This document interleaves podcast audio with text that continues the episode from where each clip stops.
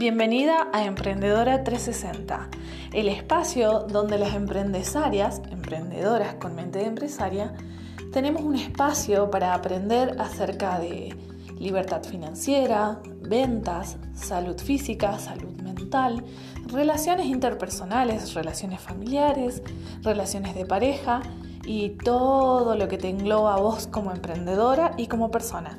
Si todo esto te parece interesante, seguinos así cada semana podés tener una nueva respuesta, una nueva profesional que responda a aquellas preguntas que te estás haciendo.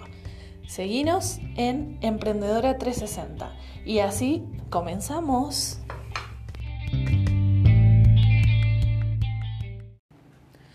Hola, hola, hola, bienvenidos a este segundo episodio del podcast Emprendedora 360, donde vamos a estar hablando de todos los temas que nos competen a todas nosotras como emprendedoras.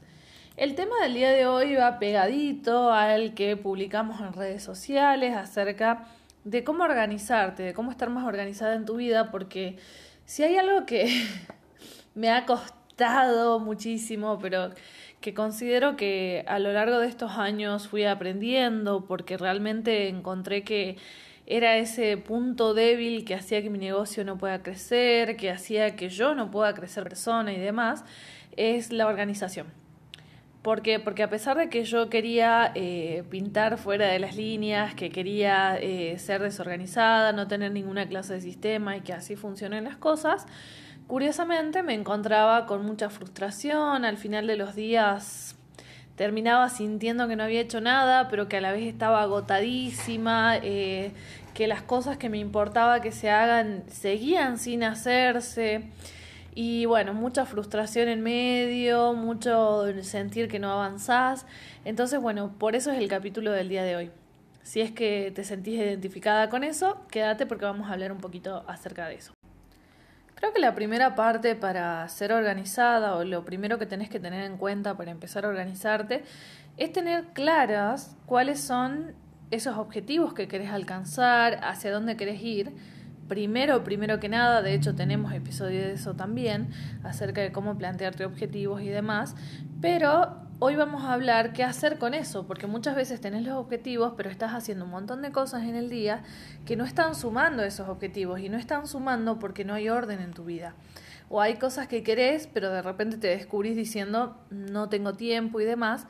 Y normalmente no es que no tengamos tiempo, lo que pasa normalmente es que no le damos prioridad a las cosas que deberían ser prioritarias, que tienen que ver con nuestro negocio y con nosotras mismas como personas, en nuestro desarrollo personal, y por ahí estamos gastando mucho de tiempo y energía en cosas del exterior, digamos, en cosas de los demás, en favores, en ocuparnos del que dirán, en, en cosas que realmente no nos suman. Así que bueno, primer paso, objetivos claros. Segundo paso, una vez que vos ya sabes hacia dónde vas, eh, quiero que te anotes todo, todo, todo, todo, por más abrumador que suene la primera vez, y más si no lo venís haciendo, que anotes todo aquello que crees que tenés que hacer. Todo. Pero el truquito acá es que seas lo más, más clara posible. Porque de repente me mandan como estudiar para la clase de tal cosa, o estudiar para, para mi curso de no sé qué, o hablar con fulanito para mejorar los productos. ¿Qué pasa con eso? Es ahí donde normalmente tienen la mayor cantidad de problemas porque tu cerebro se cansa porque lo ve enorme, lo ve enorme y capaz que no es tan enorme, pero el tío lo ve enorme y ya se quiere escapar y te hace procrastinar, te hace que te pasen 50.000 cosas. Entonces la clave para esto es que sea muy claro lo que tenés que hacer. Por ejemplo, si es estudiar para tal examen, por ejemplo, ponete cuántas hojas, de qué, a cuál y así. Y la clave de esto es que no sea pesado para tu cerebro, que cuando tu cerebro lo lea diga como, ah, easy, fácil, ¿ok? Lo hacemos. Por ejemplo, una hoja de tal cosa y hacer el resumen. O una hoja y eh, decirlo en voz alta, depende cómo vos estudies. O si de repente tenés que mejorar algo, definí qué es ese mejorar, porque lo que es mejorar para mí no es mejorar para vos y también depende del ámbito en el que lo estás haciendo. Por ejemplo, si querés, no sé, mejorar tu Instagram, ahora que estamos mucho con las redes sociales y que como emprendedoras nos super suma, mejorar mis redes sociales no es una actividad que ni siquiera puedas definir, que ni siquiera puedas medir cómo, cómo se hizo. Si es que yo te digo, ah, ok, mejoraste, ¿cómo la mejoraste?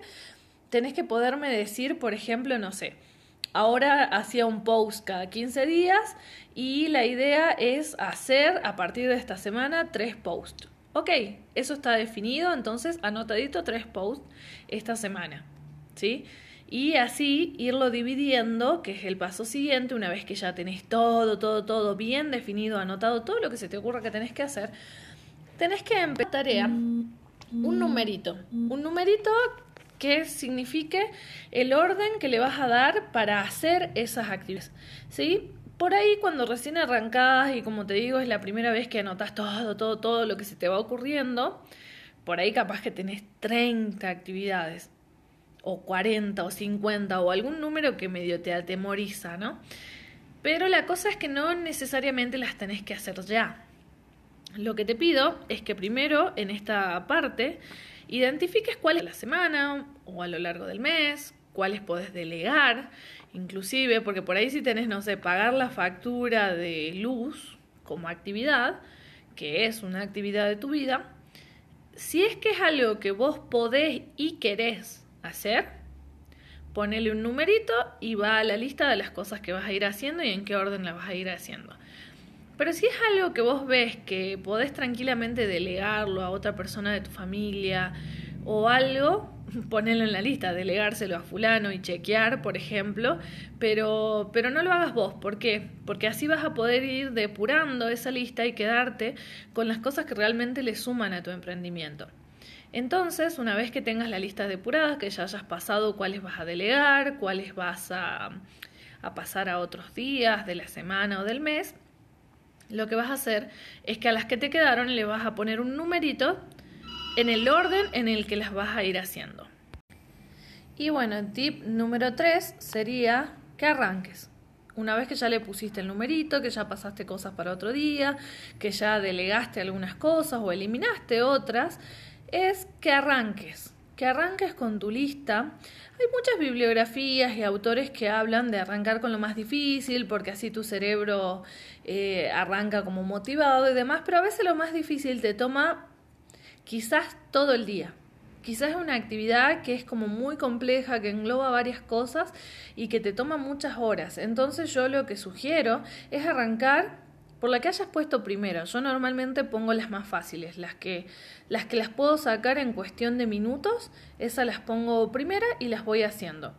Obvio, también si tenés algunas que son de urgencia ese día, también van a estar primeras y con uno de los primeros números. ¿Sí? Así que eso sí es importante que lo vayas resolviendo de esa manera. Esa es la manera que yo utilizo y la verdad que me da mucha satisfacción porque parecen 50.000 actividades, pero las primeras tres, cuatro son sencillas, entonces las hago, tiki, voy tachando, hago otra, tiki, voy tachando, y es buenísimo porque ya me va dando esa sensación de logro, que esa es otra cosa importante, que siempre te recomiendo, más allá de que hay aplicaciones, que hay, no sé, planillas de Excel y demás, que me encantan, pero en esta parte, las listitas, yo no te reemplazo el papel.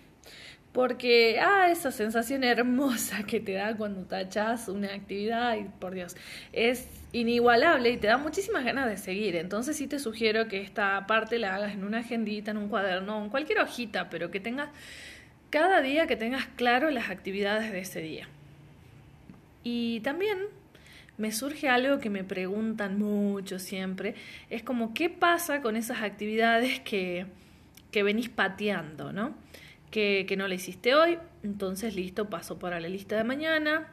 Tuki, mañana terminé muerta, hice todo lo que estaba, las papas que quemaban y las cosas que considera importantes, y ese siguió quedando, pasó otro día más, y así, tuki, tuki, tuki, lo voy pasando. Esas actividades yo lo que te sugiero es que si una actividad la pasaste sin tocarla, sin hacerla, sin mirarla, sin nada, por tres días, te replantees de nuevo si la vas a hacer vos, si la vas a delegar o hasta si la vas a cancelar. ¿Por qué te digo esto? Porque yo tengo negocio al igual que vos y tengo una imprenta Y muchas veces hay actividades que, eh, hay acciones que las tomé o pedidos que tomé o que pseudo tomé o pseudo me comprometí a pasar un presupuesto de cosas que yo no hago, pero que tengo la idea de que puede estar bueno, que, que puedo delegarlo con alguien, que puedo tercerizar el servicio, que no sé qué. Y no sé, es como que como emprendedoras no, nos subimos a, a varios trenes a veces que creemos que pueden estar buenos, ¿no? Y no sé si te pasa a vos, pero a mí me pasa un montón. Entonces por ahí tomo algunos pedidos que digo, ah, ok, ok, sí sé quién me lo puede hacer, ok, pido presupuesto presupuesto, hago así, asá, tuki tuki, lo tercerizo y va a estar fácil y lo hacemos y no sé qué. Pero por H o por B, como no es algo que yo haga, como es, no es algo en lo que conozca tanto o estoy dependiendo de otros proveedores y demás, se demora todo, es un, un calvario. Entonces también hay que replantearse si yo puse en mis actividades presupuesto para fulanita, pero tiene mucho de esos componentes que, que no me puedo hacer cargo, no me estoy sabiendo hacer cargo, lo que sea, y lo pateo dos, tres días.